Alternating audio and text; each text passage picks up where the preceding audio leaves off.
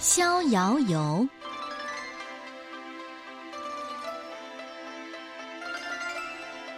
很久很久以前，有一个人上山修行，九年以后，他就学会了飞行。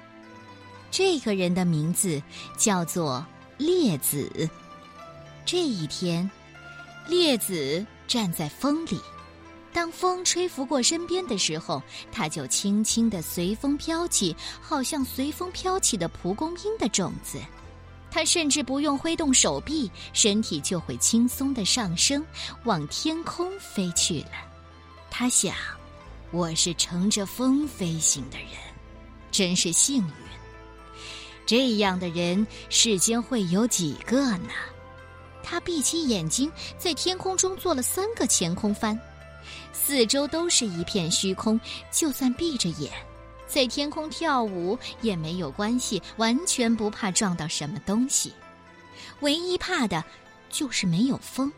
果然，天空中忽然一片安静，风停了。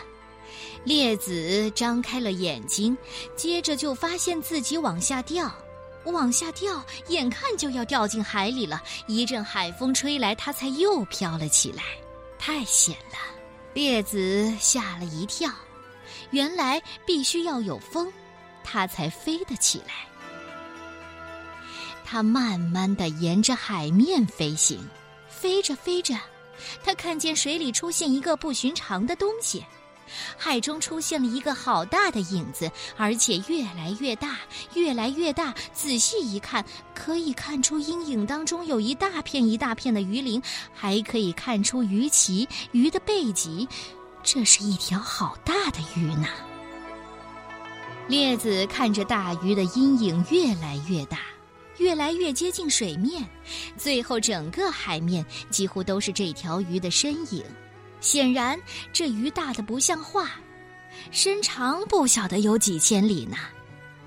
大鱼忽然张开了眼睛，往上看了一眼，列子大吃一惊，赶紧趁着一阵海风刮来，往高空中飞去了。没想到啊，大鱼也跟着冲出了水面。接着，更惊人的事儿发生了。它的鱼鳞开始变成羽毛，鱼鳍开始变成翅膀，转眼之间，一条超级大鱼变成一只超级大鸟，飞了起来。好大的超级大鹏鸟呢！大鹏鸟一拍翅膀，就在海面上掀起一波滔天巨浪。它乘着一股海风，高高的飞了起来。到了高空中，简直就像一大片的乌云，把阳光给遮住了。列子看得目瞪口呆，只好乖乖地飞到大鹏鸟的身边。大鹏鸟斜眼看了列子一眼，嘎！大鹏鸟对列子大喊一声：“你好啊！”“呃呃，你好，你好，嘎嘎！”跟动物说话的方式。列子倒是学过，只是没跟这么大的鸟类聊过天儿。你真是了不起呢，居然会飞！大鹏鸟说：“呃呃，哪里哪里，你才棒呢，居然长这么大个儿。”列子客气地说：“而且还一会儿变鱼，一会儿变鸟的。”那这没什么。大鹏鸟轻描淡写地说：“没什么。”哦，列子一时兴起，发下豪语说。依我看来啊，全天下个子最大的就是阁下了，全天下本领最大的就是在下了。现在我们俩一起飞到空中，那真是天下无双了。大鹏鸟瞄了他一眼，嘎，呃，这呃，我可不敢这么说。据我所知，光是那位孤舍山上的神女，本领就比你大得多了。呃，孤舍山的神女，是啊，你想见见她吗？跟我来吧。大鹏鸟翅膀倾斜，在空中往另一个方向滑翔而去。列子紧紧地飞在他的身边，好奇地问个不停：“哦，那是什么样的神女？她也会飞吗？她岂止会飞，她还能跨着云，骑着龙，遨游四海呢！”不久，眼前出现了一座烟雾缭绕的大山，山顶积满雪白的冰雪，山腰却环绕着青翠的树林，美丽极了。鹏鸟带着列子一边向雪山飞去，一边继续说：“那神女甚至不用吃东西，只需要呼吸山上的空气和饮用露水。她经过的地方，食物都不会腐坏，稻子、麦子还会一下就长大成熟呢。大鹏鸟绕着大山飞行，忽然大叫一声：“嘎！你看，它就在那里。”从山边飘出了一位若隐若现的神女，皮肤像雪一样的洁白，却又像冰一样的透明。它像一阵雾一样飘在空中，好像有形状，又好像没有形状，看起来很美丽，很轻盈。列子先生，神女见到列子，一下子就看透他的心思。他似乎并没有开口说话，空中却飘来他轻柔的声音：“你是不是觉得你的飞行本领天下最大、最高明？你觉得什么是大和小？”什么是高和低呢？小虫子算小吗？大鹏鸟就是大吗？这是平凡人的想法，你怎么也会这么想呢？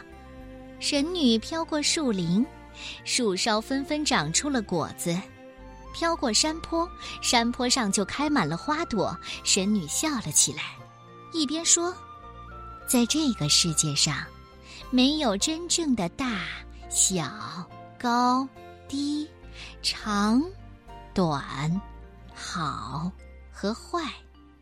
比如，你觉得什么样的寿命较长，什么样的寿命较短呢？嗯，呃，这个，你看，有一种小虫子叫昭君，早上出生，晚上就死了。他根本不知道什么是一个月。另外，有一种虫子叫寒蝉，春天出生却活不过夏天。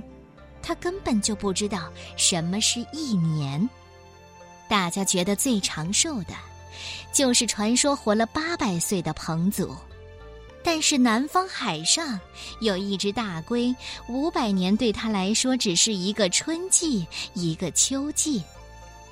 古时候有一种大树，八千年对它也只是一个春季，一个秋季。跟大龟和大树比起来，八百岁的彭祖不就像活不过一天的虫子吗？神女说完，忽然化作一片金色光芒，像喷泉一样的飞向天空，又喷洒下来，消失了。